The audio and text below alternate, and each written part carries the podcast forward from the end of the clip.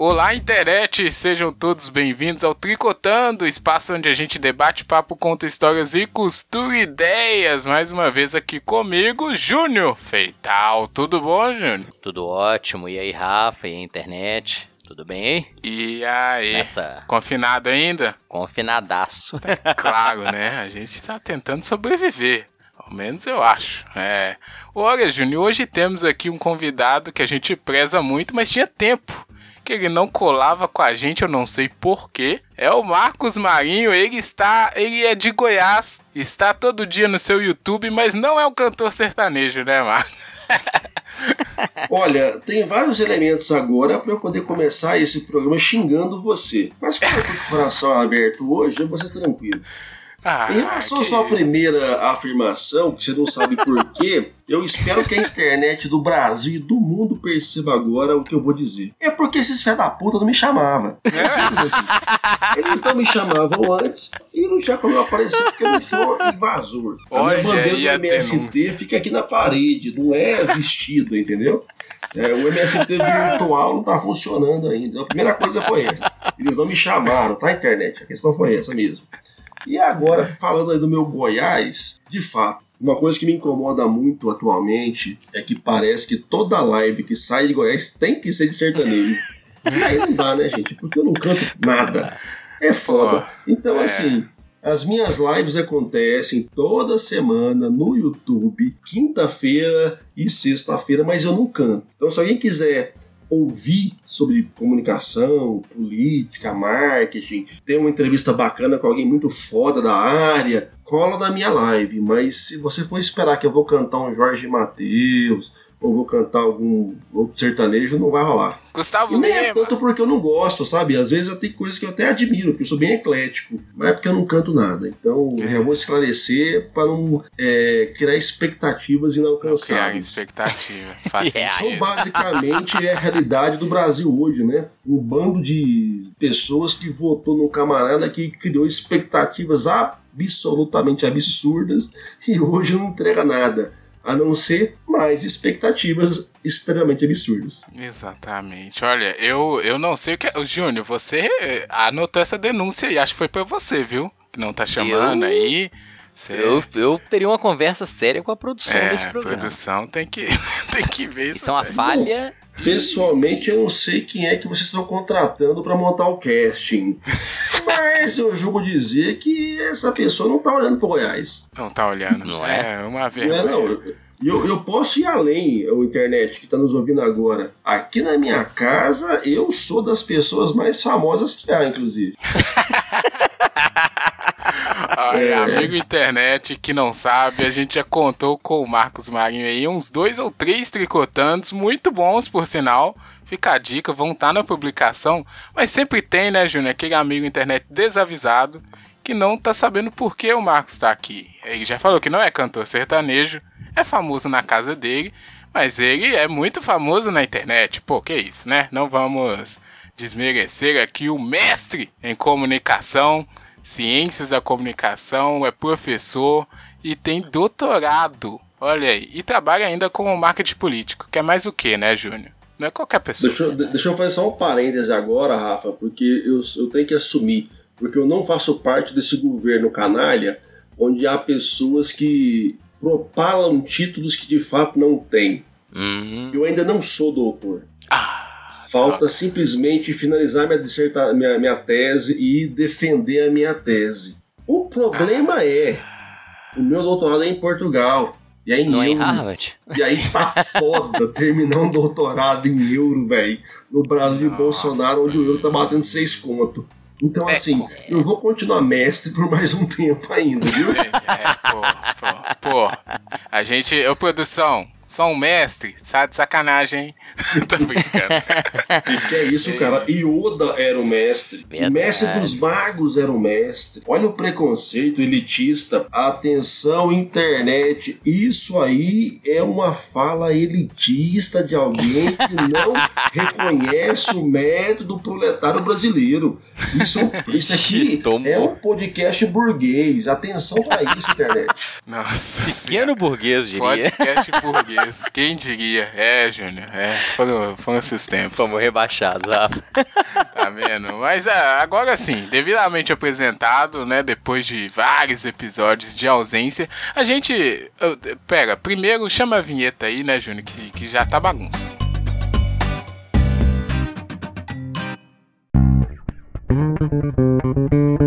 Tri. Tri.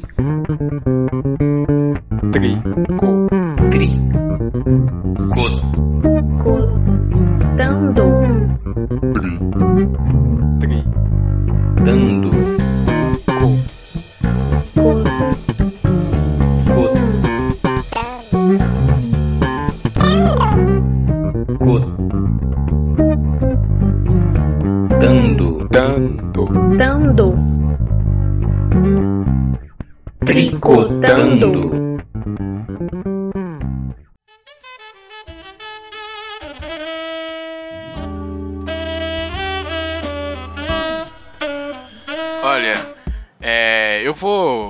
Mandou uma, uma nota aqui que tá na moda eles informaram o senhor Marcos e Júnior que o Marcos não estava sendo chamado porque a gente estava esperando dar uma estabilizada na situação para chamar ele de volta. A situação é que nunca mais se estabilizou. E aí, agora a gente teve que chamá-lo porque a gente não sabe mais o que está acontecendo em relação à comunicação no Brasil e no mundo, talvez.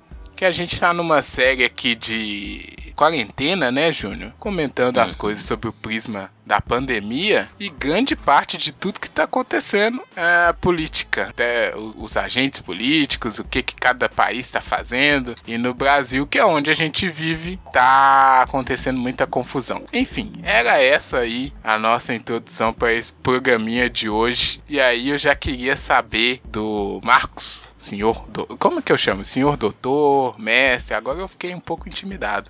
Cara, eu, eu acho legal o primeiro nascido em seu nome, rei dos ândalos e das florestas, aquele que desbravou o Araguaia. Eu acho bonito isso, entendeu? Ou então você chama de Marcos mesmo e tá legal, a gente segue o programa. Muita formalidade, né? Olá, você que está chegando agora nesse podcast. Desculpa a minha intromissão, né? Até porque o podcast é do, do Júnior e do Rafa. Mas eu vou ser obrigado a intervir agora porque eu estou vivendo num governo totalitário e a vida é isso, é intervenção mesmo. Foda-se. É, até parece que é a primeira vez que esses caras conversam comigo, velho. Eles devem estar tá tudo é bêbado Maria de casa, que tá uma frescura do caralho, que não sei o que, tá acontecendo, eu velho. Eu tô nervoso, eu não e, sei. Isso, eu... É, isso é Dorgas, isso é Dorgas. Isso é um cara convertido pela Damares, certeza absoluta. Tem um pôster da Damares no quarto do Rafael, à altura dessa. BH treme quando sabe disso. Mas eu vou confessar para vocês, internet. Eu falo apenas a verdade, nada além da verdade. A verdade vos libertará. Mario está bíblico. Não, agora eu tô. Ai, ai, é, é, muita formalidade aqui, né? Não, explica então, agora eu não vou nem fazer pergunta mais, tinha aqui um papel, rasguei. Eu quero saber o que está acontecendo. Se for uma pergunta direcionada à minha pessoa, o, Rafael, eu sou obrigado a dizer que o que está acontecendo é basicamente aquilo que devia acontecer baseado naquilo que nós fizemos em 2018, né? E aí, se há uma coisa que eu acredito que ninguém que está nos ouvindo pode discordar nesse momento, quer dizer, até pode discordar, mas por favor me mande aí na caixa de comentários a sua discordância e o embasamento dela. A gente está colhendo ipsis literis aquilo que foi plantado na campanha eleitoral de 2018. Um presidente extremamente autoritário, negacionista, e ele já tinha demonstrado o negacionismo dele em relação a fatos históricos. É um presidente que, em toda a sua fala, é, é, na, na, na, esfera da, da administração pública, sempre o que prepondera é o egocentrismo, é, ah, não pode elogiar o ministro mais do que elogiam o chefe dele, e ele já disse isso, né? Ah, Até na, no vídeo de, de hoje, que a gente está gravando aqui, no dia 22 de maio, o vídeo que foi liberado pelo, pelo STF, né? Tá posto isso, ele tem uma, uma questão ali é, psicológica fortíssima a ser trabalhada em anos de terapia, porque ele não admite que ninguém brilhe mais do que ele. Então, se por um acaso algum veículo de comunicação fala do ministro mas não cita o nome dele, para ele é uma ofensa pessoal esse negócio. Então a gente está vivendo um, um, processo político que abandonou a política e a política na perspectiva teórica da relação de mediação de conflito e a gente está vivendo agora uma telepolítica, mas uma telepolítica pervertida, né? Uma telepolítica que existe mediatizada pelas telas, mas que necessariamente não aborda o tema é, é, basilar da política, né, que é a gestão do ambiente comum. A política uhum. que hoje as pessoas estão consumindo pela telerealidade é o que o presidente disse, o que ele não disse, quem ele xingou, quem ele não xingou,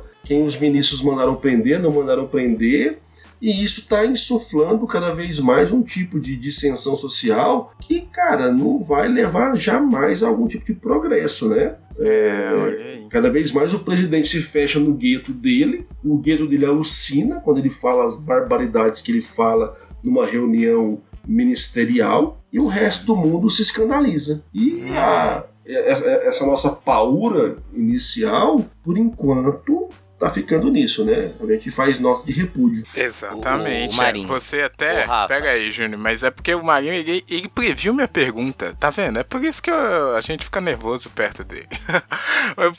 a pergunta primeira aqui, porque a gente aqui no Tricotando não é tão é, ligadaço em política, né?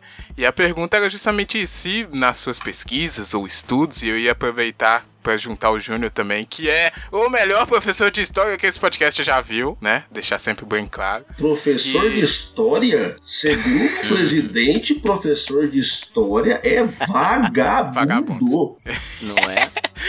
É, e pra perguntar se essa, porque como eu disse também, eu sou jovem, né? É, então eu queria Ai, lembrar Deus, aí, né? se essa instabilidade toda era de certa forma inédita, mesmo antes da, do cenário inédito da pandemia que a gente tá agora. Se a gente já tinha chegado num nível que vocês aí já vividos, né? É, já estavam considerando mais do que eu já vi em toda a minha história, minha carreira. Pega aí, Júnior, e faz o seu comentário. Ô, Júnior, você queria... entendeu que ele chamou a gente de velho, né, velho? Não, não chamei, não. Na alta, é. pra variar, né? Na, não, assim, mas na lata mesmo. Eu, eu tava lembrando, Marinho, um programa, eu tentei achar o um número dele aqui, mas eu já desisti. Alzheimer, Alzheimer chama isso. Tem realmente. Não, porque tem muito tempo que, o, que nós gravamos, né, Rafa, com o Marinho. É, Culpa da produção. Foi em 2018, cara. Foi, foi ali na. Eu vou achar aqui pra você, Júnior. Pode falar. Eu, pô, foi na época das eleições gerais lá de 2018. Era outro então mundo, né? Resumindo, era outro mundo. Era. É isso, outro planeta. E um, foi, na verdade, até, Rafa, se você localizar o número do programa, eu queria até indicar, porque foi um dos melhores programas que a gente gravou. Éramos eu, você, o Marinho e o do Pente. Sim. Porra, foi legal mesmo aquele programa. Lembro Porra, disso. Foi um programa. Eu tava em Portugal, foi, do, foi, se foi 18, foi no começo de 18. Foi em 18. Então foi, foi no começo. Não. Eu voltei pro Brasil. Foi, em, foi, em julho. foi na eleição, que a gente tava assim. Será que na eleição? Que eu tava no Brasil já? Eu não sei exatamente quando nós gravamos, mas eu lembro que foi ali para outubro, setembro, outubro de 2018. E como que. Pois, então, então não, eu, eu, eu tinha é, voltado pro Brasil, já porque eu voltei pro Brasil em julho, é, então, ah, então pode até ser aqui, mesmo. Você tava aqui. Pode até certeza. ser, pode até ser. E é só pra reafirmar Porque o que eu lembro que a gente gravou uma vez, eu tava em Portugal, que teve uma treta de horário fodida, teve que adaptar foi, e tal. Opa, saudades de gravar com alguém do primeiro mundo. Nada a ver, hein? Só a produção Mas, me avisou aqui, ó. A, o programa ah. ele foi publicado no dia 2 de outubro de 2018 e é o hum. programa é denominado Anitta, Posição, Sociedade e hashtag ele não. Não Exato. deu certo. Foi um ótimo. Caralho, velho. Caralho. Vocês têm que, têm que propagar esse programa agora, porque agora, em maio de 2020, a Anitta tá virando um trend da, do debate político, né? uhum. Olha aí. Tá faltando vocês pegarem essa carona. É sério, cara, vocês não acompanhando, não? Cara, ela Não, tá não, aproximando a da gente- Prioli e, e tá Sim. debatendo várias coisas. Já Aulas de live ao vivo, né? De política. No, no- Então, Não, e ela, e ela assumiu, Porra. né, cara, que ela tá estudando pra poder se posicionar. Exatamente. Mas como que. Eu acho que, Tudo que a esse gente falou podcast de naquele- você tá faltando é gestão. Vocês cantaram a Mas- pedra em 2018 da Anitta. Agora a Anitta tá fazendo Uhum. exatamente o que ela tinha que fazer naquela época. E vocês não estão completando com isso? É, esse pessoal lulista é foda, viu? Cara, mas foi um programa em que a gente meio que. é O que você falou, cara. O Bolsonaro nunca escondeu o que ele era, nunca escondeu as, as propostas, esse personalismo extremado que você destacou aí, né? De centralizar toda a atenção, né? E perseguir descaradamente qualquer pessoa mesmo que fosse for aliado, como no caso era o Mandetta ou o próprio Moro, né, ele não aceitar que a pessoa tem um destaque. É, é, é um- é um- uma perversão do, do jogo político, Uhum. né? Eu acho que empobrece completamente porque ele quer centralizar tudo e qualquer um que tenha qualquer destaque, que de alguma maneira ele, sinta, ele se sente ameaçado, né? É uma questão realmente, você falou de muito tempo de análise, eu diria pra vida toda.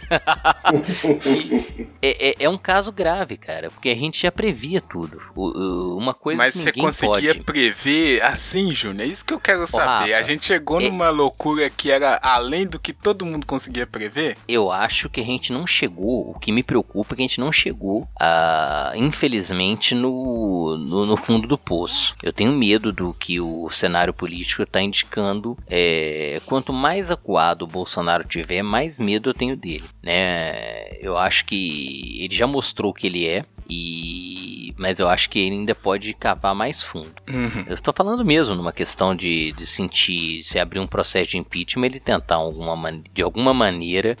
Aí é lógico que o que o fiel da balança é, são as Forças Armadas, né? Mas é um cara que eu tenho medo dele tentar uma reviravolta autoritária, mais autoritária ainda, né? Mas sim. Fechar o regime. O desrespeito a qualquer ordem republicana é patente.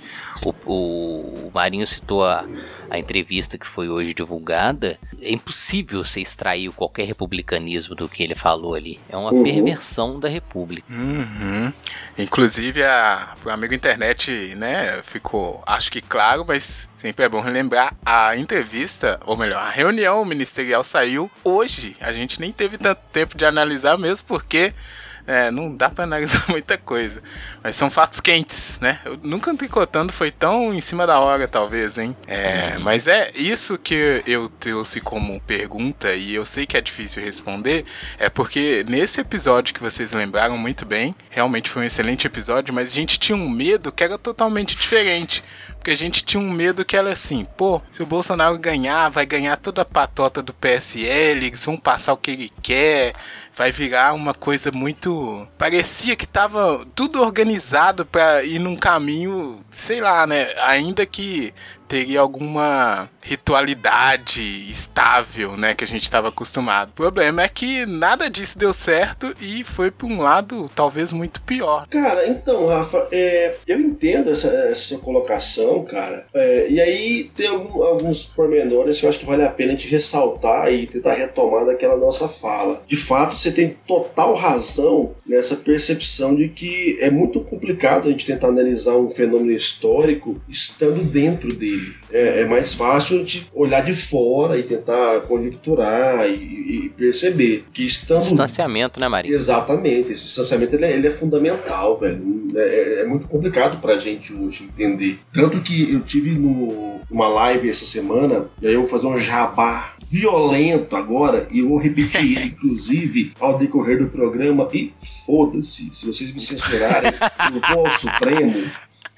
É, eu tô com um canal no YouTube, velho, que é, eu, eu tô com duas lives semanais, né? Umas quintas-feiras, onde eu pego, é, inclusive chama Quem Disse Professor, porque eu pego algum autor, algum livro que eu li, eu gosto muito, e aí eu vou explicar, né? Vou tentar explicar, pelo menos, a minha percepção daquele livro, contextualizando o que a gente está vivendo, né? Para não falar que tudo que eu projeto nas redes é groselha e achismo, então eu busco mesmo me embasar em autores, então eu vou nessa perspectiva. E toda sexta-feira, agora, às 19h30, eu estou entrevistando alguém que é do contexto político, midiático, jornalístico ou que opera na, na academia, inclusive. E hoje eu fiz uma live com o Sérgio Denicoli, que é um camarada muito bom, gabaritado, que analisa a, a, essa mobilização das redes sociais em apoio ou em negação de alguns atores políticos. Indico aí o canal. Mas para além do jabá, é, a questão que eu acho importante é a gente pensar que, cara, a gente está vivendo um, um contexto político hoje que ele se descolou muito daquilo que quem pesquisava política, né, quem analisava a política, e até no caso do Júnior, que é da história, quem entendia a historiosidade das manifestações políticas, não tinha condição de prever, velho. Uma parada muito louca, né? E aí, pegando o que o Rafa falou também, por mais que a gente tenha conjecturado lá em 2018 umas paradas e tal, cara, não dava para imaginar o nível de ruptura que ia acontecer em 2020. E assim, não é porque foi uma ruptura meteórica, que aconteceu um fato inusitado que esgarçou as relações do nada. É uma ruptura que ela, ela, ela é construída diuturnamente, né, gente? Uhum. É, de, desde a eleição passada, eu não sei vocês aí em BH, mas eu, cara, eu não tive um dia de paz, velho. Puta que Isso. pariu. Todo dia é uma parada louca, velho. Exatamente. Todo dia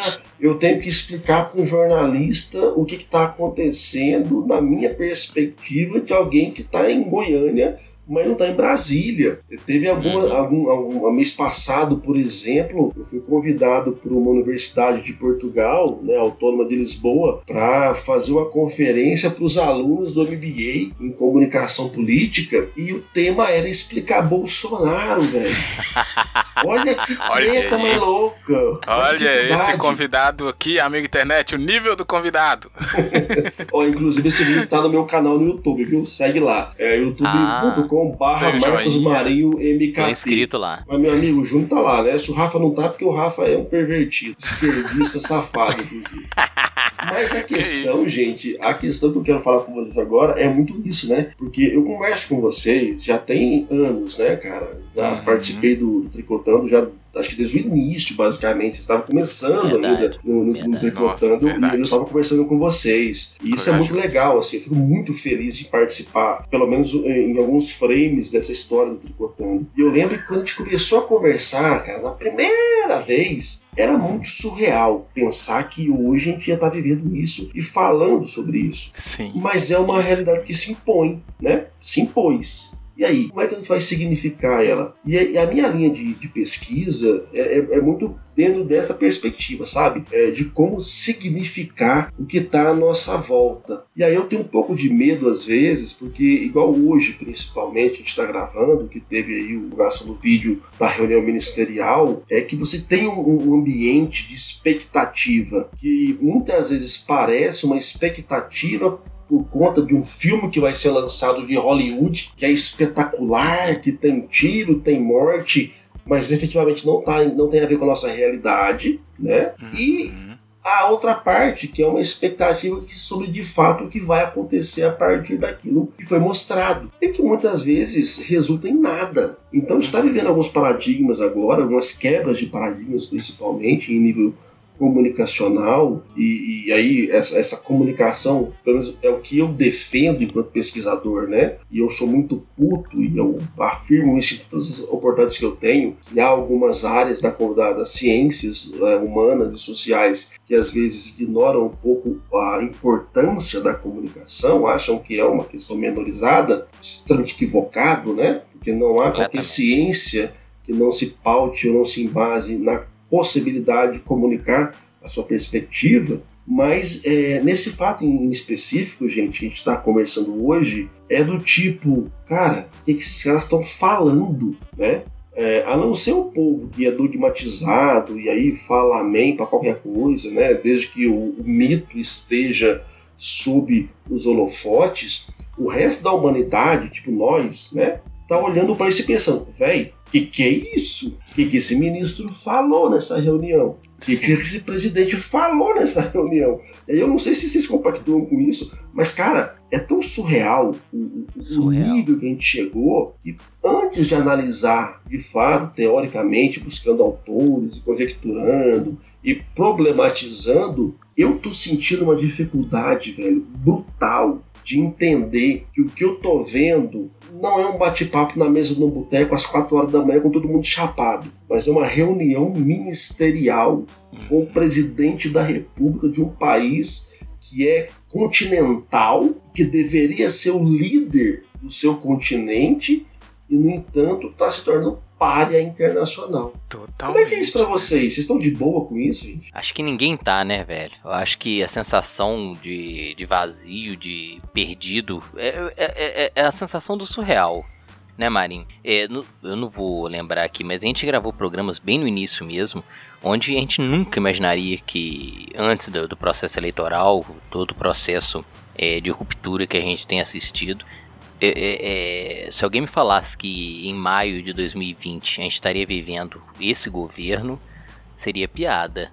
Né? Esse último que a gente se referenciou aí do, em outubro, a gente já tinha percepção do buraco que a gente estava entrando, né? uhum. né? Mas é um buraco realmente assustador. É, é, é a sensação é, que a gente o, tem. O nosso buraco tem o sapão, cara, tem subsolo. Uhum. É, esse buraco é muito. E engraçado que o Marinho comentou no início da fala dele uma coisa que eu é, percebo que. E foi por isso que eu perguntei, né? Porque eu sou, de, eu sou desses que foi é, desperto em 2010, 2013, por ali, né? Eu não, não, não sacava qual é que era da parada, até porque eu sou jovem, eu já falei, não quero ter que repetir aqui de novo. Ainda bem, né? Mas, Ainda bem. Ainda bem. Nós vamos Mas... te cancelar, inclusive. É... Esse programa não é pra kids. Ele é, ele é, no mínimo mais 16. Então Mas, cuidado com as suas falas. No mínimo.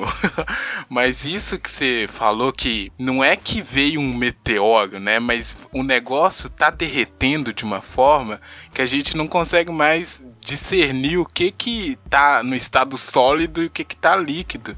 E o esse Ô, momento Júnior, você agora... pegou o Rafa do Bauman? Não, o, o, cara tá... Você viu? referências? É, é. Eu leio algumas coisas, gente. Eu pensei que ele meteu um Fukuyama agora. agora aqui também. o Rafa tá lendo, hein, velho? É, Olha isso, é, hein? É, porque o, o, essa, esse cenário que eu comecei a acompanhar, e sei que teve muita gente que começou também em 2013, aquela coisa, bons tempos, né, e tal. Começou a acompanhar assim, e acho que ninguém conseguia prever essa situação, mas também ninguém tinha uma ela que porque antes era aquela coisa, né? Ah, política não se discute. Então, me parece que era um mundo mais inocente nesse sentido, sabe? Alguma coisa mais que as pessoas não se preocupavam tanto, que não estava no dia a dia. A pessoa não acordava com um bom dia do Bolsonaro, alguma coisa, sabe? Então, esse Você podia mundo... pôr o bom dia do Mourão aí, ó. Verdade. Mourão muito louco, né, dando aquele bom dia. Então, eu acho que isso contribuiu muito. E a velocidade que essas coisas estão acontecendo agora, a gente está super perdido. Se o Marinho tá perdido, imagina eu aqui, né? Não vou nem falar nada. Mas eu acho que agora, é, e trazendo de novo para a pauta, que é o nosso negócio da quarentena, é, se é que, que no cenário normal a gente já estava desesperado né, por alguma normalidade no cenário político, Olha aí que irônico. Agora, nesse cenário onde o mundo tá perdido, a gente conseguiu ficar mais perdido ainda, né? É, eu acho que é aí que entra isso que você falou, Marinho. Uma pessoa que sabe ser, é, diferenciar uma loucura de uma realidade, a gente já tem que concordar com ela, porque a pessoa principal do momento que deveria saber fazer isso não faz, né? Ô Rafa, é, é, o momento ele é extremamente delicado, né? É um desses momentos históricos é, singulares que a gente tem vivido e, e apesar de é, essa loucura, né? Alguns dizem, eu, eu já li pessoas defendendo que o Bolsonaro é o, cara ideal para estar tá passando por isso. O que, que? para mim é um absurdo, que é o pior, a pior pessoa para estar tá conduzindo a política do Brasil nesse cenário, porque é incompetente, é bronco, né? É esperto, mas é completamente incapaz de coordenar a, a necessidade que o país está vivendo nesse momento. Ô, Júnior, eu achei Oi. de uma poesia tão fantástica isso que você falou, que de fato só é algo que os mineiros são capazes de produzir. Porque para mim, o Bolsonaro é uma pessoa que o consumo dele de oxigênio faz mal para a humanidade. Então, assim, foi lindo que você falou agora. Parabéns, porque eu não sou capaz de reproduzir isso, não. Meu Deus. é, é, esse, esse vazio que a gente tem. Na verdade, falar que é um vazio é bobagem, porque os caras ocuparam um espaço que estava vazio. Hoje não é um vazio mais, né? Infelizmente o bolsonarismo é uma mancha que a gente vai carregar ainda, eu acredito, ainda por, por alguns anos, talvez décadas, né? Porque desnudou, Rafa, essa inocência que você dizia que havia em 2013. Na verdade, eu interpreto mais como uma, não é sentido pejorativo, mas uma ignorância. Né? A gente tinha uma imagem do brasileiro e da política brasileira muito progressista, muito avançada, e essa máscara caiu.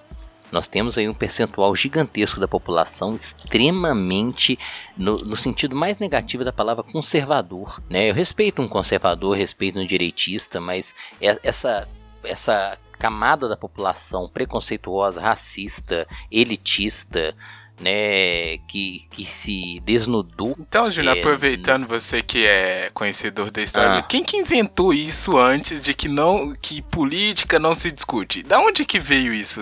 Tem como rastrear? Facilmente, cara. Eu acho que se você pegar historicamente o processo político do Brasil, em alguns momentos de autoritarismo, né, a discussão política ela foi inviabilizada, né, até por uma questão de segurança. Quem ia falar de política durante o regime militar que podava toda. Hum.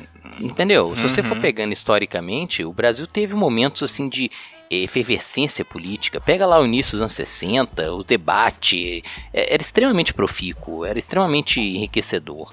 Aí vem um processo ditatorial. Né, você um pega 22, cara, aquele levante 22, artístico é brilhante, né, que movimentou brilhante. o mundo ali.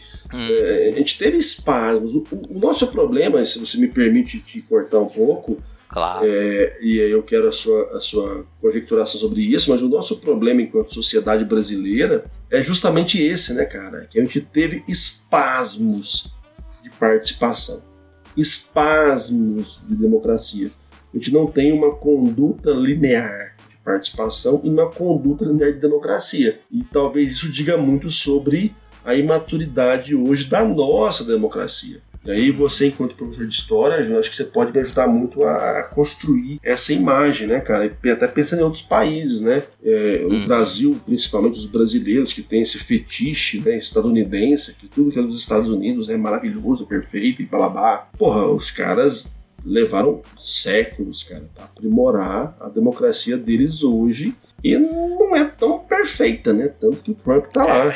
E aí não é a questão de ser conservador ou ser liberal, é uma questão de ser racional, porque o maluco mandou o povo tomar desinfetante, velho. Nossa. Tomar no cu uma porra dessa, isso não existe. Não faz sentido algum em nenhuma democracia. E aí, Júnior, eu tô te pedindo esse apoio agora é justamente para isso, para mostrar, sei lá, não é mostrar também, porque isso é muito é, elitista, mas para tentar buscar essa, essa percepção de que, cara, é um processo complexo, né? Não dá para simplesmente você olhar e falar gosto ou não gosto, concordo ou não uhum. concordo. Isso é muito raso, é muito simplista. E, e, não tô dizendo que, sei lá, se a gente for pegar os anos 20, o debate político não era, não era abrangente, uhum. né? E, e, eu acho que isso é extremamente positivo. Não tô... Não é porque a pessoa... Aí é uma questão da, da de, valorização da democracia, né? A pessoa pode ter uma opinião política muito divergente da minha. Pode ser um liberal, pode ser um conservador, mas profundidade do debate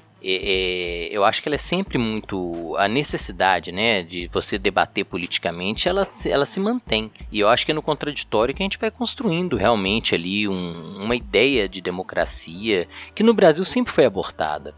Né? Quando a participação ela aumenta, vem algum momento autoritário que vem. Você, nós estávamos falando aqui dos anos 20, né? Os anos 20 foram espetaculares. Era limitado, mas era extremamente abrangente no sentido de uma profusão de ideias que estavam presentes. Aí vem os anos 30, vem um fechamento autoritário com, com Vargas, aí vem os anos 40, reabre, os anos 50 toda aquela confusão, né? Pô, os anos 50 foram muito loucos, assim, na questão política, alternância no poder tal. Aí vem os anos 60, o Brasil tava naquele momento de, de, de decisão, sabe, Rafa? Ninguém se negava, você tinha movimentos, você tinha manifestações presentes o tempo inteiro, a política era extremamente discutida. Aí vem o fechamento do regime nos anos 60, e aí vem essa, essa ideia de que política não se discute, de que política não se, não se deve se envolver, né? Eu até vi um tweet do Marinho e eu concordo totalmente, cara. O debate político ele permeia, ele atravessa toda a, a, o debate que a gente fizer em qualquer área. Né, excluir a política ou se dizer a política é uma ignorância, porque você está se podando de entender todo o processo. Sim. Né? Você foi lá nos, no início da, do, dos né, 10, 11, 2013, a questão política ela começa a florar de novo, essa radicalidade. A gente faz um programa sobre polarização. Uhum. É, eu não vou lembrar exatamente qual programa, mas aí a, a, a, o, debate ele foi, não foi? Aí o debate político vem, buf, explode, né, cara? Vem as pessoas começam a tomar partido. Tá. O problema é que é, é, são as pessoas que negam, né, que se rejeitam a política, rejeitam o contraditório e aí não interessa qual o espectro que a pessoa tá, que ela é antidemocrática né? Sim, e a gente engraçado. tem assistido uma valorização disso, né, cara? Essa, é, pô, eu tava vendo um movimento, aquele, deixa eu ver se eu lembro, 300 alguma coisa de Bolsonaro. Puta que o pariu, velho. Cara, chegamos é, é, nesse é, nível. Não, e, e você vê, se você fazer uma recuperação, eram as mesmas brigadas que tinham lá de, de integralistas, né? Aquela postura militarizada. Galinhas verdes. Coisa. Galinha verde né? aí vamos pôr galinha pra correr de novo. Olha aí, cara. Você vê como é que. base do mais pau, 100 inclusive. No pau, cara. Vai, infelizmente, eu tenho medo de chegar nisso. A gente tem que pôr galinha verde pra correr de novo. Caraca, é. né, gente? Isso é muito bizarro. O, o, o Marinho falou que o Tricotando tá no. que eu sou burguês, né? Não sei o que, mas eu tô aqui representando o povo. Porque. Ah, essa... Bolsonaro, parabéns, Bolsonaro. essa, essa pergunta, assim, tipo, de onde veio isso, né? Ah, política não se discute. É meio que, então, as pessoas tentando se proteger de algo que elas não precisam ser protegidas. Bizarro. Um negócio que eu achei aqui, realizei nesse momento. Achei muito esquisito. Mas esse negócio, Júnior, de do cara se achar apolítico, é, e várias pessoas conheço ainda que estão nesse. falando, ah, não, né? Não, não Acho que o termo hoje, Rafa, é isentão. O isentão. mas ele diminuiu muito, né? Porque forçou, as pessoas estão sendo forçadas e quando elas não falam, alguém fala por elas. Saudades Anitta, né? Que a gente Uma coisa que para mim é, é, importante a gente conjecturar de repente é que a gente às vezes, espero que alguém depois elimine o soluço na, edição. Mas, assim, a gente vive hoje um contexto onde o que a gente estava preparado para significar perdeu o sentido, né? E é o que estava falando antes. Há dois anos, quando a gente gravou na eleição, não era possível a gente imaginar isso de hoje. E aí, o isso de hoje ele é tão amplo, né? Porque ele envolve um governo extremamente alheio à própria significação de de política, alheio a pragmatismo político, como também agora existe a, a pandemia, né, velho? Que a gente não esperava uhum. também. Então, assim, é uma, é uma conjunção de elementos que, em nível histórico, aí eu fico pensando muito no Júnior, que é professor de história, tá fundido, velho, para explicar isso para as próximas gerações. Você tentar falar, cara, isso aconteceu em decorrência de tal movimento, em decorrência de tal situação. Na moral, por mais que eu tergiverse, por mais que eu tente buscar conjecturas contextuais de 2018, mas entender que o Bolsonaro é presidente ainda é complicado.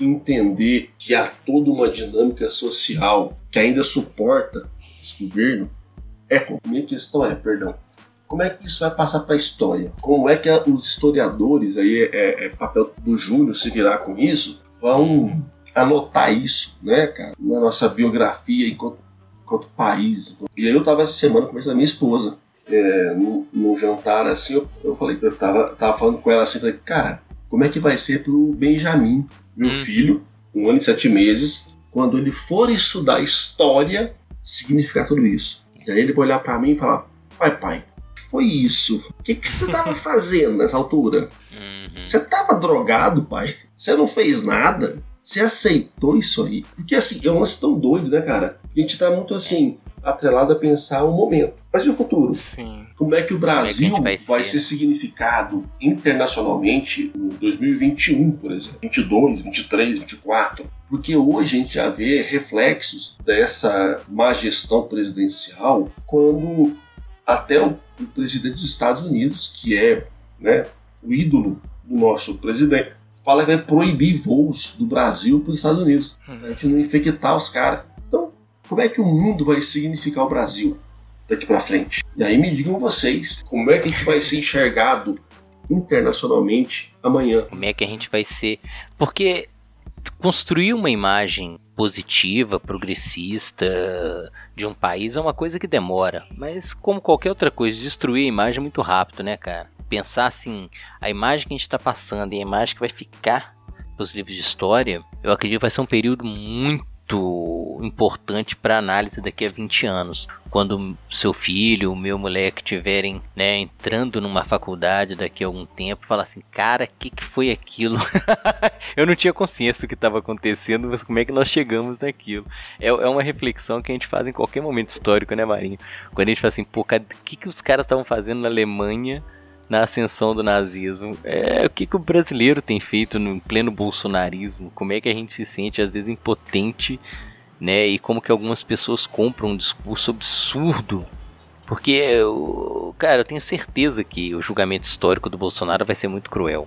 E a população brasileira, como a gente julga os alemães dos anos 30, dos anos 40, a gente vai ser julgado como apáticos ou incompetentes, porque a gente não conseguiu reverter uma, um absurdo né, que está passando né, perante a gente, né, Rafa? Hum, Hoje nós hum. passamos 21 mortes confirmadas do, do 21 mil mortes é, decorrentes do, da Covid-19, né? E a gente tá meio anestesiado, né, cara? Pô, quantos presidentes já caíram por muito menos que Bolsonaro fez e o cara tá, é, digamos, estável, né? Se cercou lá de uma multidão de militares no governo e tá lá se mantendo e vai se manter, porque eu não vejo nenhuma movimentação séria de impeachment por parte da, da oposição. Isso que me preocupa enormemente. Ô, ô, ô Júnior, antes do Rafa falar, se me permite, só um questionamento aí que eu, eu quero te, te direcionar. Mas a, a minha questão agora é, é, bem nessa direção que você estava falando, velho. Da de pensar, ok, o amanhã, né? Como é que a gente vai ser significado e, e coisa e tal. E aí me, me vem sempre essa, essa situação de que, cara, a gente hoje vive um contexto onde, por mais que a gente não goste, né? E eu imagino que vocês também não gostam, mas o presidente ele tem uma capacidade comunicacional direcionada para a base dele muito foda, muito boa, uhum. muito boa e aí não tem como negar isso. Ele consegue de fato se conectar com a base de apoio dele, que sim é uma base cada vez menor, porém cada vez mais concisa. E além de ser cada vez mais concisa, ela é cada vez mais fidelizada. Não, sim, fidelizada, mas para além disso, Júnior. Radical. É, é, é uma base que está disposta a qualquer coisa. Hum. E aí é, é um, um, um, tema que há algum tempo já eu tenho pensado sobre ele, que é essa, essa dinâmica maioria-minoria, né? Porque a gente muitas vezes se pautou pelo quantitativo, né, do maioria-minoria, só que hoje todas as pesquisas apontam a, a base de apoio do Bolsonaro ela é menos de 30%. E aí, se a gente for voltar em 2018, faz muito sentido, porque a base de apoio dele nunca foi a maioria do povo brasileiro. Né? Esses dias eu fiz uma live com o pessoal da Sociedade Brasileira de Urologia, eu pesquisei alguns dados e aí, para mim, foi muito flagrante. No site da presidência da República fala que Bolsonaro teve 57 milhões de votos e por isso ele tem a aprovação da maioria do povo brasileiro. Puta mentira, velho. O povo brasileiro hoje, em nível especulativo, porque o nosso último censo do IBGE foi em 2010, tem 209, quase 210 milhões de habitantes. Em 2018, isso são dados do TSE, votaram, se não me engano, 104 milhões de habitantes. Só isso já dá metade praticamente da população brasileira. Dessa metade dos 104 milhões do segundo turno, 57 milhões votaram no Bolsonaro. E se a gente for tentar ser o, mínimo preciosista possível, dá um quarto da população. Uhum. Então, assim, quando eu uso a retórica de que ah, mas a maioria do povo brasileiro apoia esse governo, é isso é uma estupidez colossal, porque não faz nem sentido, né? Se você tentar. Numericamente, né? Não, mas nem numericamente, né, Júnior? Porque matematicamente, uhum. se você uhum. for lá buscar uhum. os dados, você vai ver que não existe esse apoio da maioria da população. Exatamente. Eu posso falar que a maioria dos votantes do segundo turno da eleição 2018 apoiavam Bolsonaro. Apoiavam. Uhum. Né? É. E esse apoiavam é na perspectiva de que Bolsonaro ele conseguiu ser eleito numa somatória de, de, de intenções entre quem é bolsonarista roots, né, hardcore mesmo, raizão, que gosta dessa turbulência, desse tiozão do churrasco embriagado que é homofóbico, é misógino e só fala merda e tal, e aquela galera que queria ver o capeta, mas não queria ver o PT no governo. É. Né? Então a gente tem que somar esse pessoal para concatenar os 57 milhões do Bolsonaro. É, 57 milhões de votos do Bolsonaro, primeiro que não é a maioria da população, tá posto, isso é matemático. Segundo que não é 57 milhões de bolsonaristas. Boa parte desse pessoal é simplesmente antipetista. E aí eu até levantei essa lebre hoje no meu Twitter, que é basicamente a percepção de que, cara, ok, né, o, o vídeo que foi divulgado hoje pelo Celso de Mello é, tá, ele é tenso, ele demonstra ali que politicamente o que acontecia na reunião ministerial era quase um esquete dos trapalhões da década de 80, mas para além disso, é, deixa muito claro, é, e aí eu falo muito claro, para os sponsors de muitos ministros ali, né, os patrocinadores de alguns ministros, inclusive, né, turismo, da Tereza Cristina do agronegócio, que o governo é uma zona, velho. É. Que o ministro não manda nada. Que o presidente é um egocêntrico, alucinado, que ninguém pode brilhar mais que ele. E isso sinaliza para o mercado, que é um dos atores que deu suporte para a eleição do Bolsonaro, como esse cara é doido, né, velho? Não vamos conseguir tirar muita coisa desse Brasil, não, porque ele vai destruir o Brasil. E o mercado é extremamente pragmático, ele é cifrado, não tem amor ah, eu sou de direita de esquerda, eu sou do dinheiro. E tá ficando claro, e para mim essa, isso é o que eu defendo agora nessa questão do Sérgio Moro do vazamento.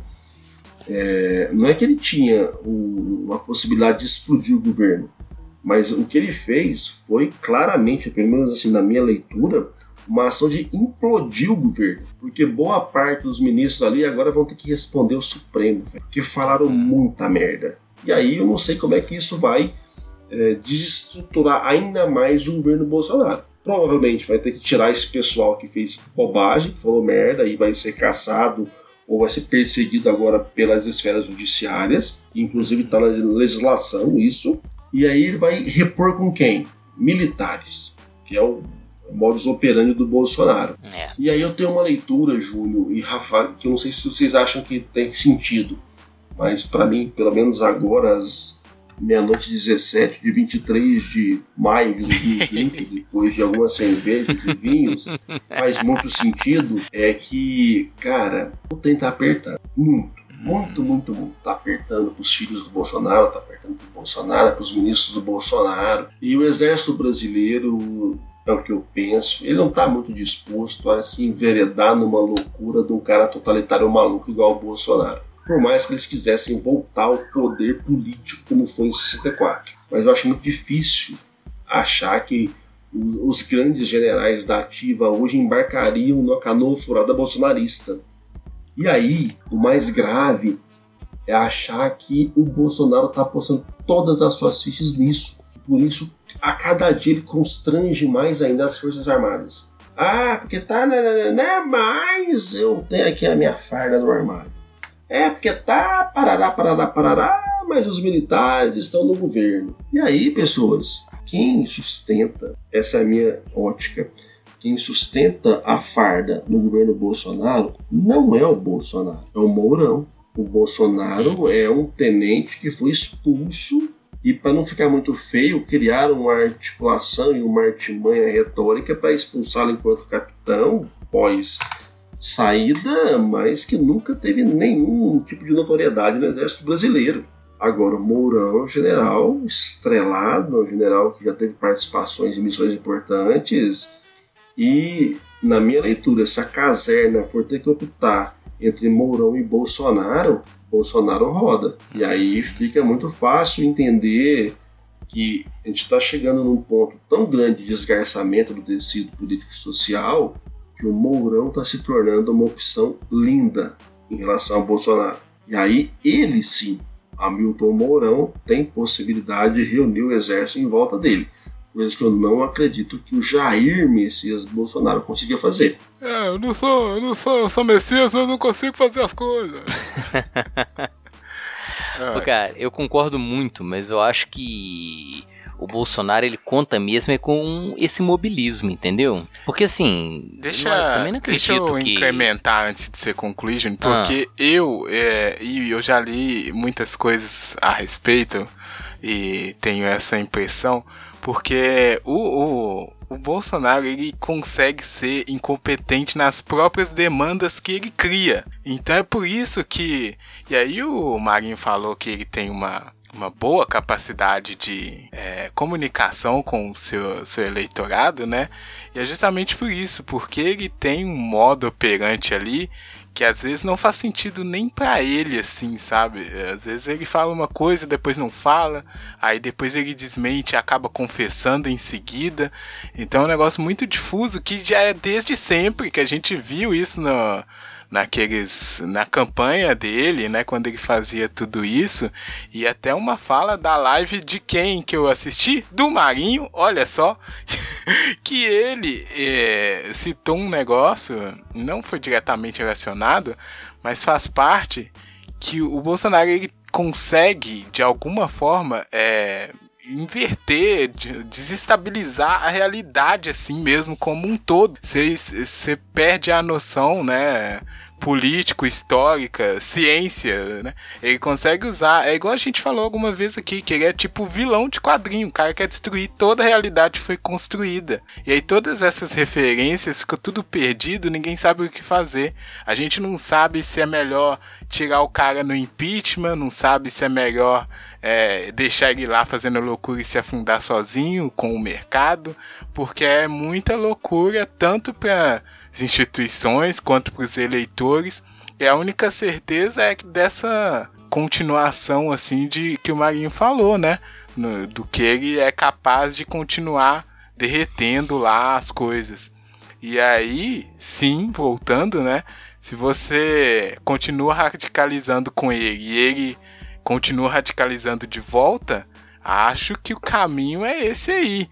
É, é, o mais perigoso possível. E ao contrário de que todo mundo diz que é um projeto bem pensado, eu acho que é só isso. É um misto de incompetência que se amontoou que as coisas vão acontecendo e ele vai tentando desse jeito malandrão dele achar que, pô, eu sou, né, eu sou o Messias, igual é egocêntrico pra caramba, mas ele não, ele não tem uma. Porque se ele fosse inteligente suficiente, ele já tinha feito isso. Ele não é, sabe? Ele é muito Rafa, idiota. Mas, ô Rafa, eu acho que. Só pegando o que você tá falando. É, aqui, eu falei é... muito nervoso agora. Eu, talvez não, nem fez sentido. É, é só para pegar a questão histórica recente de um vizinho nosso que foi a Bolívia. O Brasil, eu não vi meios de comunicação dando a devida atenção ao que aconteceu na Bolívia. Entendeu?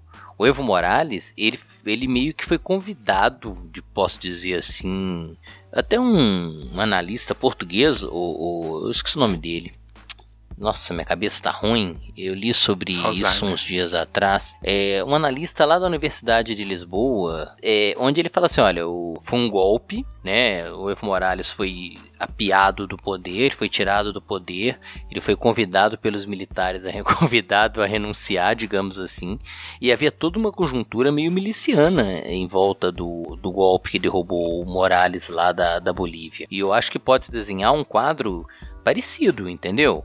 O Bolsonaro se cercar, porque ele é um, uma referência das milícias do Rio de Janeiro. E se esses caras, se o exército fechar os olhos como foi na Bolívia, se colocar isento do processo, né, e deixar o pau quebrar. Isso, né, se ele der um golpe é, chancelado pelos militares, mas baseada nessa nessas, nesses grupos milicianos paramilitares. É, é um, cenário que, infelizmente, eu poderia falar assim, é falacioso, se não tivesse acontecido na Bolívia. Entendeu? É lógico que eu simplifiquei o processo lá na, né, do, do, processo histórico boliviano. Uhum. Né, o próprio Morales se sustentava no poder com o apoio desses militares que fez virar as costas para ele. Uhum. Né, eu acho que concordo com você, cara. Eu acho que assim, havia um projeto anti-esquerda muito antigo, Rafa. Não foi uma bagunça no sentido assim, ah, vamos ver o que vai acontecer, né? Só que o Bolsonaro ele assumiu essa, esse protagonismo do antipetismo, do anti-esquerda. E aí, pra galera que não queria PT, como diz o Marinho, nem pintado de ouro, é, a gente, a gente abraça o capeta, é, ele abraçou mesmo. em cima disso. Capitalizou, mas ele não sabe ele nem o que, que significa ser presidente, Ju. Rafa, mas tá lá, né? Pois. Ele tá se... o, é, Rafa, é, mas aquela questão, quem colocou esse elefante em cima da árvore? Não sei, mas ele tá lá. Então, outra coisa que aí o, o Rafa pontuou agora é Ok, ele não sabe o que é ser presidente, mas os eleitores dele sabem, e uma questão que a gente tem que ponderar, né? Qual é a expectativa é que você tem? Qual é o nível de responsabilização não. que você atribui a cada ator político, né? Exato. Então, é, é, é, mais complexo, eu acho. Ô Marinho, e, e só pra. Nesse ponto, você citou uma coisa. O Bolsonaro, ele nunca fala para mim ele nunca fala para você, nem pro Rafa. Ele fala pro eleitorado dele. Nesse ponto, ele é muito bem assessorado. As falas dele, ele sabe que eu nunca vou votar nele e ele, ele, nunca vai me atender. Mas ele não discursa para mim. Ele não discursa para pro, pro, pro, pro eleitor. Ele, ele discursa para aquele núcleo dele. Hum. Todas as falas dele, dos ministros, né, são para atender a essa demanda, que infelizmente é, ela tá diminuindo, mas ela é grande pra caramba, e eles são barulhentos. Uhum. Um colega meu lá de Portugal tava mora aqui no Brasil há muito tempo, falando: ah, não, o Bolsonaro deve ter uns 3 milhões de eleitores. Eu falei: ô, oh, velho, multiplica isso por 10 é, a base dele ainda é, é significativa. E ele, se, ele, ele só fala para essa base, uhum. né? Ele não fala pra gente. Então, cara, aí a gente entrou num ponto agora que eu acho cara, bem, bem interessante de debater, que tem a ver muito com significação, né? E aí, pegando a fala do Júnior, dessa perspectiva do Bolsonaro está muito centrado na sua base e ok, inclusive isso referenda algo sobre o próprio Jair Bolsonaro. E vamos lembrar que ele foi deputado federal por 28 anos. É. E o deputado federal, né, como qualquer cargo proporcional, é, a lógica dele de conquista de voto é uma lógica segmentada, né? É a fragmentação. Eu vou falar com um target muito bem específico, porque esses caras têm a ver comigo e eles vão me dar voto. E aí, no cômputo geral, né, na dinâmica é, processual das eleições, eu vou ter a maioria. Então, o que eu entendo hoje, aí pegando um pouco da fala do Rafa também, é que a gente viveu, a gente está vivendo num contexto da, da maioria das minorias. E por que eu digo isso? Porque a gente fica nessa falácia de que ah, o Bolsonaro foi eleito pela maioria do povo, que eu acabei de falar agora um pouquinho uhum. que é bobagem. Ah, porque o Bolsonaro ocupa a maioria do espaço, que também é outra bobagem, porque a gente vive uma fragmentação da audiência brutal e que fala de maioria de audiência hoje é uma bobagem, porque o cara pode estar vendo Netflix, vai foda-se Bolsonaro, foda-se Jornal Nacional, ele tá o que está acontecendo. Então isso é, é também muito difuso de chancelar, né? Além de uma questão que eu acho que é a mais importante, e aí eu entendo um pouco medo do Rafa, mas para mim dá um pouco de conforto e talvez também isso possa ser só um método de autopreservação da minha sanidade mental, é, é que faltam dois anos e meio, né, velho, para eleição do, do da, do presidente do Brasil. E se hoje, maio de 2020, o Bolsonaro já vive tentando lutar, ou vive lutando, melhor dizendo, com a degradação da sua imagem, mais dois anos e meio, velho, é muito tempo. É muito Nossa. tempo para ele se defender, é muito tempo para as pessoas terem paciência com ele. Eu pego a fala do Júnior, que ele prometeu muita coisa que ele não tem condição mínima de cumprir. É muito tempo para as pessoas ficarem em casa, é muito tempo para tudo, para tudo. Principalmente nesse contexto tecnológico que a gente vive, onde a temporalidade foi encurtada, né? E a política está sendo impactada com isso, né? Eu ouvi um cara falando na eleição que ele ia chegar, ia rachar o porrete, ia fazer isso e aquilo, aquilo outro, e bababá. Mas isso não está acontecendo, isso não existe. E antigamente era isso não existe porque o, o outro lado da mesa é muito mal, é muito ruim, é muito severo e domina as forças e bababá. Hoje não dá mais, né, cara? Porque hoje o outro lado da mesa é simplesmente outro bando de pessoas com outras ideias, com outras URLs na internet, com outros perfis em redes sociais. Então você foge um pouco né, dessa dinâmica nós e eles nessa perspectiva. Eu preciso do eles para ser nós.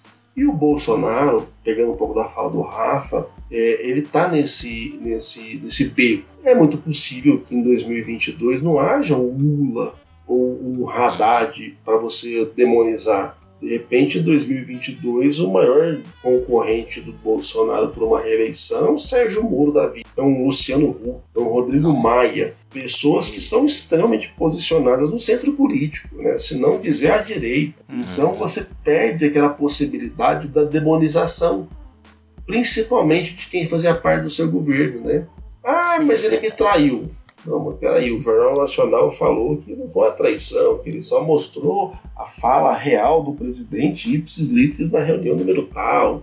Então, assim, vira uma guerra de narrativas onde é, quem poderia de fato se completar com isso por ter o cargo né, do executivo não tem muito espaço mais. Né? E o jogo muda de figura. Pelo menos essa é a minha leitura né, à distância. Uhum. É, ô Júnior, eu lembrei aqui também um motivo que a gente não chamava o Marinho, é porque depois o podcast acaba a gente fica muito deprimido, né? eu não, é, eu não, eu acho que eu acho que é, a, a, realidade, ela. A realidade é, é deprimente. não, ela me joga pra cima. É. Vamos jogar pra no, cima no, então no. Nem vou dizer otimismo, hein? Otimismo não, realismo. Ó, isso é falta da pessoa ler um pouco de Nietzsche na vida dela. É uhum. falta de ler Hobbes. É entender que o homem é o lobo do homem, é entender que essa expectativa infundada um ser humano superior é uma falácia. Isso é gente que consome malhação, é gente que consome teletubbies, que ainda tá apegado na TV Globinho. Para com isso, Rafa. Eu quero Se ver então vocês jogarem pra cima agora no arremate final, porque infelizmente o tempo urge, o Marinho tá com sono, ele hoje foi um dia corrido remate final aqui. Posso começar, se vocês me permitirem, né? Apesar de. Toca o barco. Eu não. Você é o líder. Eu, não, líder não. Isso aqui é democracia. É, vai lá, Bolsonaro. Eu vi mesmo democracia sou, é, bom, enfim, eu, eu gosto muito, realmente muito de conversar com o Marinho quando ele vem aqui no Tricotando e escutá-lo em outros podcasts. Já era fã antes. É, porque é isso, né? Ah, não só o Marinho, né? Todo o pessoal aí que fala de política, que se dedica a acompanhar isso todos os dias da sua vida, olha, parabéns porque tem que ter uma força de vontade impressionante. E mas é, é o que eu disse, eu não não, não tenho uma é, leitura política de longa data para poder falar o que eu digo às vezes, mas eu acho importante a pessoa saber que não tem mais essa de é, isentão, né? Tudo o que acontece é político, igual o Júnior falou. E agora, aqui, nesse momento atual, como o Marinho diz, hoje, dia 22, né? Se você ainda tá apoiando o Borsalino, aí realmente acho que a gente não pode ser amiguinhos no recreio porque não tem condições, né? A pessoa que tá. É o vilão, é, quer destruir a realidade. Não tem como mais é apoiar isso. E se você é um bolsominion arrependido, a gente te dá um tapa na cara, mas te aceita de volta, né? Todo mundo erra, enfim. Vai aí, Júnior, arremata aí. Ô Rafa, eu, eu, vou discordar de você, porque quando a gente conversa com o Marinho, eu tenho até bastante. É, eu, eu fico mais, mais alegre, cara. Eu acho que. Concordo com ele, cara. Eu acho assim. É, eu fico às vezes chega. Eu não acompanho, o Rafa ele é o nosso herói que fica acompanhando é, essas. essas. Eu faço isso é, por você, Júnior. Você quer que eu traga aqui as vozes a, a, do, do, do Bolsonaro? Do, dos Bolsominions. Vocês estão perseguindo profundas. o presidente, é isso que eles estão dizendo. Exatamente. As, as. Como é que chama? As hashtags mais absurdas. eu apoio o Bolsonaro. O Rafa tá ali, nosso infiltrado. Mas é, qualquer perspectiva, qualquer tentativa de. É, porque eles colocam lá Bolsonaro até 2026, né? Porque depois do, de uma reeleição ainda meteria um desses zero alguma coisa. É. Mas é, é, é, essa instabilidade que a gente está vivendo política, eu acho que coloca por terra qualquer tentativa que a gente tenha de prever, né, cara? Eu, eu acho que tem se desenhando aí. Com, com, eu gostei muito do, dessa do termo que o Marinho usou, que hoje o Bolsonaro tem uma maioria dentro da minoria, exatamente pela profunda fragmentação, nessa né, pulverização política que a gente tem vivido, de é, você pega um espectro, é, nem vou falar direita esquerda, eu diria anti-esquerda e, e todos os antipetistas ou anticomunistas que estão num barco gigantesco e coloca liberais, conservadores, centro, né, que tem um medo de uma volta da, da esquerda ao poder. Então acho que qualquer tentativa de definir, né, porque tudo muda em horas, né, não é nem em dias mais, é, a, a instabilidade ela chegou num nível assustador. Mas são vários cenários que estão colocados aí e eu acho que, que o que é necessário é a gente se definir. Né, não estou cobrando que ninguém se posicione, acho que as pessoas têm que ter liberdade de se posicionar ou não, ou como se posicionar, mas é, de, é, alguns valores são é, inquestionáveis. E esses valores o Bolsonaro, o governo Bolsonaro, tem a, a, a agredido o tempo inteiro. A democracia, o valor à vida, né? Ele, ele dá voz a essas é, esses discursos, né? A gente, a gente vai ter uma disputa de narrativas gigantescas de qualquer forma, mas ele dá expressão a vozes assustadoras dentro do, da população brasileira, que o Rafa citou muito bem, é, numa ingenuidade, a gente achava que elas estavam mortas, mas elas só estavam ali adormecidas, aguardando o momento de aflorar e voltar com tudo. Então acho que o momento agora é um sonho, né? Mas reunir essas vozes que estão tão pulverizadas e a gente se colocar claramente qual que é a, a, a, nossa indicação. E não interessa quem vai ser eleito ou como vai, né, como quem vai ser o representante, mas a gente tem que matar, ou pelo menos de novo derrotar esse discurso absurdo que o Bolsonaro representa. Eu acho que a questão política é muito é, dinâmica, mas a gente tem que definir né? Que pelo menos quem a gente é contra e qual discurso a gente não quer mais. Uhum. Intransigente, racista, homofóbico e qualquer elitista, o que você quiser. Eu acho que essa que é a questão. Eu acho que a gente tem que começar a se preparar para vencer esse pessoal na narrativa, no discurso, na mídia e não comprar, como o Marinho diz, que eles são maioria. Não são. Como diz o Meteoro Brasil, a, eles dizem que a oposição ao bolsonarismo é simplesmente a sanidade, Júnior. Concordo totalmente. Boa Por definição favor, também. senhor Marinho, agora fique à vontade para nos agraciar com vosso conhecimento no seu arremate final. vai entrar o dos podcasts? Não, não. Agora, ah, não, não, aí não. Vou, aí eu achei ofensivo. Agora, aí, aí você fudeu. Aí não. aí não. Pô, Marinho, o cara gosta de você, pô. Você chama mandando o cara. Não, não gosto desse tanto, não. Não gosto desse tanto, não, porque demorou mais de um ano me chamar. Então vai se fuder, porque eu sou desse. Verdade. vai, Traub. Eu, eu, tô tipo o Helena agora, tá ligado? Eu, eu, bota na cara né, e, e foda-se. O cara, você falou do Mourão, mas eu tenho mais medo do Heleno. Cara, o Heleno é um velho pijamão, cara. Doido, né, velho? Não, ele é, um velho, ele, ele é um velho pijamão. Ele usa fraldão ainda. Calma, né? Uhum. Eu hoje, eu, eu, tava, eu tava percebendo algumas dinâmicas na rede e aí eu achei bacana, porque assim, é, de fato, hoje foi um dia de expectativas, né? Muita gente tava, puta que pariu, o que, que vai acontecer? Ah, não, vai cair o governo, não vai cair o governo. Ah, é de fato uma bomba. o, o Sérgio Moro tinha lá uma dinamite, vai explodir a porra toda, não sei o que lá. E, né, expectativa realidade. É, mas aí tem uma situação aqui pra gente que tá aqui é, é uma expectativa pirotécnica, que é o que hoje a política brasileira se resumiu, e uma expectativa pragmática, que de fato pode se desdobrar daquilo. Né? Pelo menos essa é a minha visão. E pelo que vocês apresentaram aí antes de mim, eu acho que a gente está muito convergente nisso. O Bolsonaro, com essa situação do vídeo que foi divulgado hoje, ele, na minha leitura, né, assim, fria, fria, fria, ele ficou muito mais poderoso dentro da bolha bolsonarista, dentro dessa minoria que, a depender da realização, a depender da ativação e da mobilização das outras minorias, grupos sociais, de modo geral, é, de fato se consolida como a maioria. Que hoje, na minha leitura, o Bolsonaro ele tem uma capacidade de aglutinação que antes eu só tinha visto com o Lula e o PT, que não é a realidade do momento. Então, o, o Bolsonaro, de fato, ele tem condição hoje de reunir uma minoria que, a depender do cenário, vira uma maioria. E vamos lembrar que o voto no Brasil, nessa percepção, é, sei lá, eu acho que ainda é usa por muita gente. A crítica principal reside na obrigatoriedade. Uma obrigatoriedade que se você não cumprir, você paga 2,50, para mim não é obrigatoriedade, né? Vamos conversar.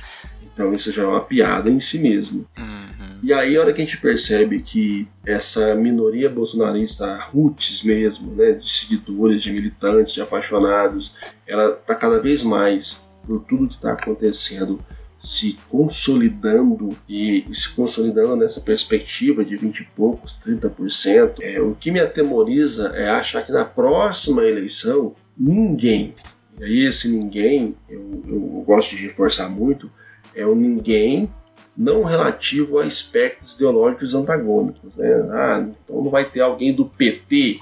Não, não interessa se é do PT, interessa ter alguém que possa polarizar com o Bolsonaro.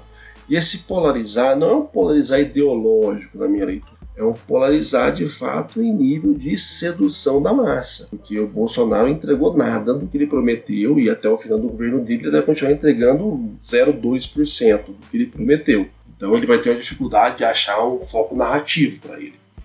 Mas tá, do outro lado tá quem? Não dá para estar o PT, né? Porque o PT a gente já viu que é, é mal, é ruim. Hum. É ruim porque ainda há esse ranço antipetista e o Júnior falou muito bem sobre isso, né? Que não é só o PT na esquerda, mas o PT meio que ele botou uma cara para ser esquerda no Brasil e isso hoje gera algum nível de ranço. Então, as outras esquerdas vão ter que pensar: e aí? A gente vai combater essa, essa minoria que parece uma maioria porque o resto é muito pulverizado? De que forma? vai fazer uma coalizão? Vai juntar? Vai abraçar? Vai fazer o quê? E eu acho que falta um pouco desse nível de debate, sabe, no cenário político, de achar, beleza, os caras estão lá, estão foda, estão na reeleição a maioria da chapa, vão eleger tantas cadeiras. E o nosso partido, vai, é Deus no comando, vamos trabalhar e vamos acreditar. Pô, não fode, né, cara? Isso não existe em política. É, o que é em política é planejamento e execução. Então, a hora que eu ouço a fala do Raf, a fala do Júnior também, me bate um pouco dessa perspectiva de, peraí, não é nada automático no sistema, né? nem para o bom nem para o ruim. Então ainda há água para rolar debaixo dessa ponte. É, esse vídeo de hoje ele gerou uma expectativa em algumas pessoas mais é, apaixonadas que não foi cumprida, mas não quer dizer que essas pessoas também, porque esperavam que o mundo destruísse o Bolsonaro, vão passar agora a rezar para o Bolsonaro, né? Não, não, é automático assim. E de toda forma, e até tuitei sobre isso, Uh, esse vídeo ele abriu várias frentes de combate ao bolsonarismo, ao bolsonarismo na economia do Paulo Guedes, que é um velho maluco, na minha opinião, que só fala borracha e nada tem substância. O combate ao laranjeiro lá, o Marcelo Álvaro Antônio, que também só resenhou ali, mas não falou nada efetivo, inclusive não estou sabendo ainda se vão caçar o mandato dele ou não por das laranjas de Minas, se souberem me, me, me avise. É, é, uma doideira ali da Damares, é uma doideira do, do Weintraub. Não é tanta doideira, velho, que a proposição efetiva fica em décimo plano nesse contexto. E o nosso papel, e aí eu vou agora puxar de fato a orelha de vocês, de todo mundo que está nos ouvindo, é o nosso papel enquanto pessoas com capacidade cognitiva para lidar com o ferramental digital em nível de produzir um conteúdo, de interagir, de pensar, de refletir, está muito maior do que antes. E eu, sinceramente, acho que está faltando a gente assumir essa responsabilidade. Eu ainda vejo muito youtuber, muito formador de opinião que, ah, não, mas eu tô aqui para falar sobre macarronada e molha bolonhesa. Ah, não, eu tô aqui para falar sobre patati patatá. Não, foda-se, não é, não é esse o ponto agora. O ponto agora é que se a gente não se organizar enquanto sociedade, aglutinando e convergindo essas dinâmicas, daqui a pouco não há nem opção em ser ou não ser. Ou você é ou você não existe. E isso me dá um pouco de, de paura nessa relação. Eu, sinceramente, não acho que o Bolsonaro tem força suficiente para mobilizar as Forças Armadas para um golpe, né, um golpe armado. Não tem, se tivesse, tinha dado, na minha leitura. Mas ele tem influência em alguns nichos do Exército Brasileiro, das Forças Armadas e da, da Marinha. E isso gera aí um, um paradoxo bem extremo, né? que, e aí eu falo por experiência, eu fui militar em pequeno período, né? Eu servi o Exército Brasileiro no NPOR, né, que é um curso de preparação de oficiais da reserva, e eu tive uma, uma doutrinação ali, uma perspectiva intelectual muito bem formatada pelos manuais que eu recebia. E eu confesso a vocês, tem nada a ver com essa realidade hoje dessa interrelação política e e Forças Armadas. Nada a ver, nada a ver. Mas há alguns valores, menos da forma como eu aprendi, são inegociáveis. E isso de fato se contrapõe ao atual governo, que inclusive passou a negociar cargos com o Centrão. Então o processo de significação, pessoal, é muito complexo. Eu acho difícil a gente, às vezes, tentar cravar e rotular, ah, porque é isso, porque é aquilo, porque mora em BH, ou porque mora em Contagem, ou é... isso resume a pessoa. É, eu acho que não cabe mais tá, no nosso contexto social, resumir as pessoas por dois ou três pontos de contato. E em nível político, menos ainda. Mas eu tô falando, é mais uma conjectura aí na minha perspectiva de análise. Olha aí. Tá vendo? É sempre muito bom escutar o Marinho, apesar dele ter me chamado de Feintraub, né? Ó, oh, queremos saber do amigo internet agora, né? Depois de tudo isso daí. Na verdade, eu espero que tenha ajudado o amigo internet a pensar sobre o assunto.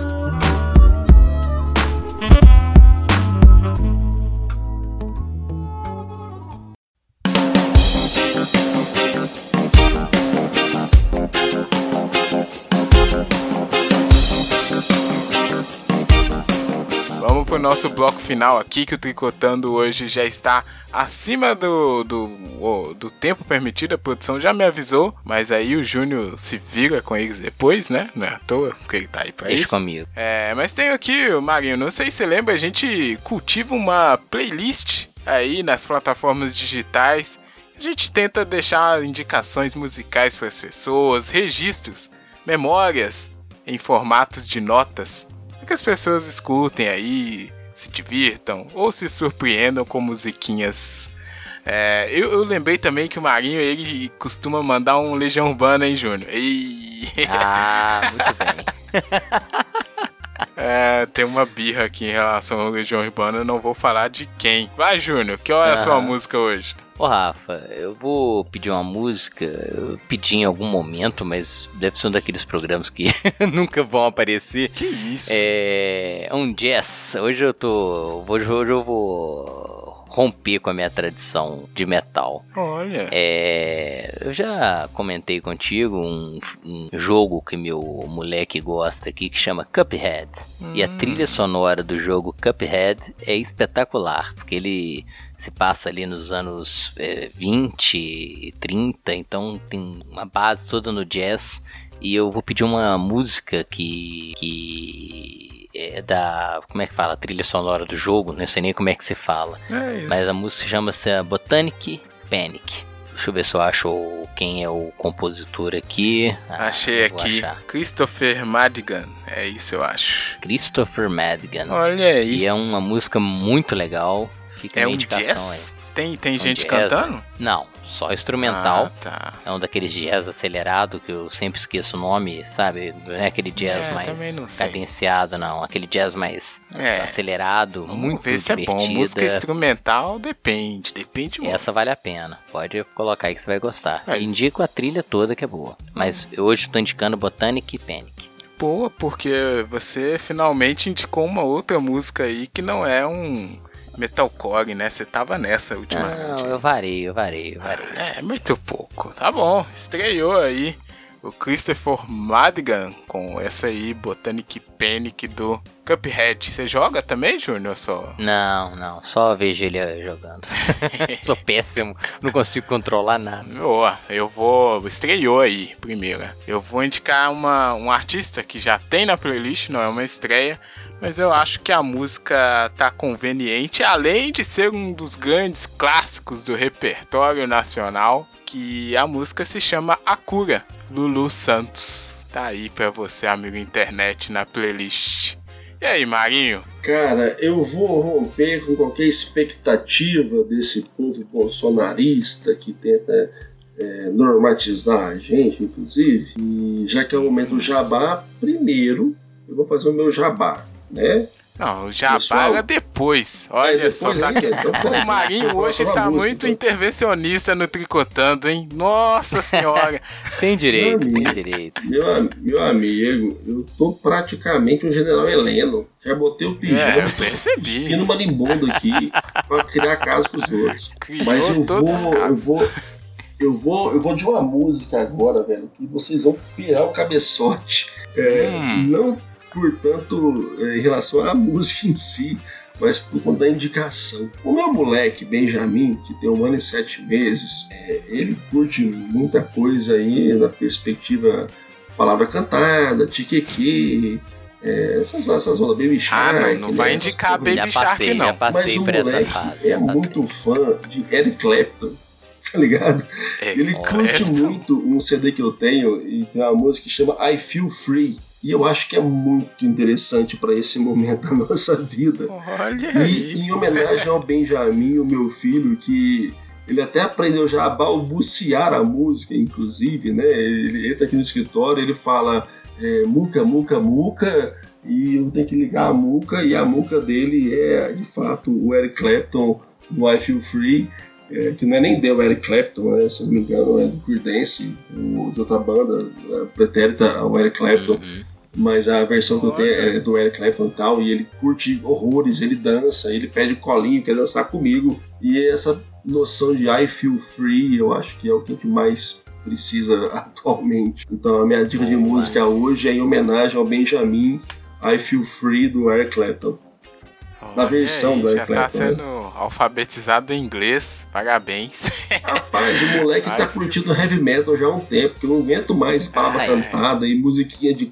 Cara, ele ouve umas Vai paradas que eu tô seguir a, já, velho. o, o Júnior educa a Muito criança escutando Sepultura. Só no né, metal. É isso aí. Cara, esse Entra no mas- carro já sabe que o pau vai quebrar. Mas não lance educar, velho. Ô, ele tá numa fase que ele tá muita descoberta, né, velho? Tem hora que ele pega o smartphone ali e ele- esses dias ele achou uma parada muito sinistra, que é o funk do pão de queijo. Puta que o pariu, eu já ouvi isso 300 vezes, velho. Bota aí, bota, bota Ah, na- nos créditos aí o procu- funk do pão de queijo. Vamos Bolo- ver. Bolo Vamos fofos. ver qual é que é. Bolo fofos, velho. Eu não aguento mais ouvir esse tempo desses pão de queijo. Aí ele quer ir pro colo, quer dançar o funk do pão de queijo no meu colo. E o moleque tem um ano e sete meses, mas tem 11 quilos, velho. Parece um dinossauro no meu. Nu! É falando, o moleque é imenso, velho. Então, assim, um abraço. além do Eric. Clapton do I Feel Free, eu vou aqui indicar o funk do pão de queijo pra A você. gente vai. Vamos Quem tem filho pequeno, eu tenho certeza que conhece essa miséria dessa música. Isso é o inferno na vida do pai e da mãe. Vamos ver. É, você passou, né, de cachorro? Eric Clapton e uma extra, né? Que é o funk do pão de queijo. Vamos saber o que, que é isso. Isso é muito bom pros é. mineiros, né, cara? Deve ter muito sentido. Pois é. Nossa, Nossa curioso. Senhora, que coisa. Bom, agora sim é o momento do jabá, porque é claro que a gente vai indicar aqui o pessoal fazer o quê? E lá no canal do Marinho, que é, é o Marcos Marinho Marketing, é isso? É o, é o Marcos Marinho MKT. MKT, é exatamente e assistir, ou melhor, agendar semanalmente as lives. Eu só fiquei é, mais inteligente assistindo uma live só do Marinho tá aqui. Hoje eu fiquei um pouco mais inteligente também, que foi que eu citei gente importante. Isso é um canal, então... né, velho? Que conversa fiada do caralho. então, amigo internet, não perca mais tempo, né? É só entrar no YouTube lá com esse endereço ou procurar marcosmarinho.com.br, ou quer dizer, Marcos Marinho Marketing marinho.com.br, tem também no Twitter. Tem que seguir o Marinho, né, Júnior? Tem, com certeza, velho. Aí, ó, que jabá, hein? Que, mas pode terminar o jabá se você quiser. Achou que ficou ruim? Você vai fazer. Eu tô botando aqui o link pra vocês do funk do pão de queijo, porque eu ah, acho não, que todo mundo é obrigado tá no... a humanidade a ouvir essa miséria dessa música. Porque não aguento mais, cara. Nossa, tem um bichinho cantando aqui, velho. É, que velho! Isso? E eu convido, cara. Ah, vocês estão muito por fora, Nossa, velho. o, o meu já passou, não. Você vai perceber isso. O seu tá beirando dois, o meu já passou dos seis. Já eu, eu vou deixar é. o funk do pão de queijo depois. Eu, eu acho que não, se, foi, se vacilar, Júnior, o seu filho já tá curtindo o que o, o Rafa curte, então tá mais ou menos não é nível. Pão, pão, pão, pão, pão, pão de que. Nossa, ah, que não, trinco. Não, não. Ah, não, Rafa, essa tem que ir pra playlist. Cara, isso é muito. Vai dar. Isso é o demônio, velho, na cabeça da pessoa. É foda. Eu peguei, foi. Eu peguei, foi muito Peppa. Puta merda. Não, mas Peppa é legal porque Peppa tem vários episódios curtos, né, cara? Essa aí é, é só uma música. E aí ele gosta dessa e gosta de uma outra que também é muito doida dessa, dessa, dessa galera aí. Depois Polo, a gente vai fazer um podcast Cara, de indicações infantis. Vou chamar vocês dois Porra. pra falar o que, que é melhor. Só você... Peppa ou, ou pão de queijo ou Baby Shark. Aí vocês vão debater sobre Porra, isso. A nova Baby Shark eu não peguei não, graças a Deus. o vídeo tem 80 milhões de visualizações. É um sucesso. É, é um sucesso. E, cara, e, e aí vamos, vamos lembrar né, da, da, nossa conversa toda aqui, a gente falou de maioria das minorias e o caralho e tal. Velho, é, a gente tá vivendo hoje num mundo é, interconectado que vai muito além da matemática básica que a gente conhecia antes, né, cara? Principalmente quem veio do século passado. É, é assustador você pensar que, de fato, uma música tosca, porque ela é muito tosca em nível melódico, em nível estrutural, de, de música em essência, ela tem 80 milhões. E você pega um cara retardado, e retardado aqui eu me refiro de fato à, à dificuldade de cognição, como vários membros do governo Jair Bolsonaro hoje, que nas suas redes sociais tem milhões de pessoas. Então a gente vive um contexto que ele é complexo em si justamente porque a tecnologia é, ela deu essa amplitude, né? e deu essa possibilidade de conexão entre qualquer tipo de maluco. Eu estava uhum. gravando a, a, minha live de sexta-feira, né, de ontem, o The Nicole, e, e, eu falei, né, aquela frase do, do Humberto Eco, que a internet deu voz aos imbecis e tal, e ele discordou, ele falou, não, eu acho que é, eu acho que é, tem uma questão mesmo de entender as pessoas, e blá blá e tal, e eu falei, cara, você tem um coração bom demais, que para mim, de fato, a internet da voz dos imbecis. Eu, eu, tô, eu, tô, muito posicionado nisso. Tem uma galera idiota que fala groselha o tempo todo, que produz conteúdo merda e acaba seduzindo as pessoas, porque essas pessoas, enquanto referência, só tem merda também. Não dá para achar que é lindo e maravilhoso, que todo mundo domina a cultura da web, domina a cultura universal, entende da história como o Júnior entende. Não, velho. A maioria das pessoas e aí uma coisa que até que ele falou na live hoje é a gente saiu da, da galera educada pela telenovela e botou todo mundo para se virar na internet, né, cara? Onde você pode chegar onde você quiser. E muitas vezes você não sabe onde você quer chegar. Então, é um, um, um, paradigma louco. Não, eu, eu achei muito louco como a gente conseguiu linkar a música do pão de queijo numa reflexão contemporânea desse nível. Parabéns! Obrigado pela sua participação, viu, Marinho? A gente gosta muito de você aqui no Tricotando e pode deixar que a produção vai te chamar mais vezes. É, o Júnior já ameaçou o pessoal ali, eles vão estar tá ligados. E espero que você volte, com então, certeza. Da próxima vez eu vou fazer um vídeo dançando o funk do pão de queijo Nossa. com o Benjamin no meu colo. Inclusive, Boa. eu faço uma promessa aqui para a audiência do Tricotando: se o Bolsonaro cair ainda em, nesse primeiro semestre Eu faço um vídeo dançando funk do pão de queijo com o Benjamin no meu colo vestindo uma sunga branca. Tá registrado aqui pra internet. Eita! Tá gravado, Marinho, cara. Sem depilar, inclusive. Nossa, que visão do inferno, cara. Ah, meu Deus do céu. Que visão demoníaca. Deus é mais. Aí, Rafa, tem mais um motivo pra torcer pela queda do Bolsonaro. Não, se eu, Eu não fosse, sei, não é. Vamos, vamos arrebentar, se eu no- fosse o Rafa agora, eu ia lá, agora eu mesmo derrubava ele, dava um pedal Robinho nele, cara. Você tá maluco. É, tá tudo Meu. gravado. Tudo gravado. Vamos cobrar, hein? Ô, Júnior, obrigado você também, viu? Desculpa aí qualquer Ô, coisa. Rafa, valeu. Obrigadão. Marinho, muito obrigado, viu, cara? Prazer te ouvir e conversar contigo. Cara, a satisfação é sempre minha, sempre que vocês me chamarem, que é algo bastante raro, inclusive, estarei aqui conversando com vocês. É, o papo continua nas redes sociais aí, no arroba mmariamkt, tanto no Instagram quanto no Twitter, no meu canal no YouTube, que eu tô tentando produzir um conteúdo legal para postar lá. Então, assim, bora conversar, gente. Então, um abração para todo mundo, tamo nas redes aí, pessoal. Obrigado, amigo internet. Até a próxima semana.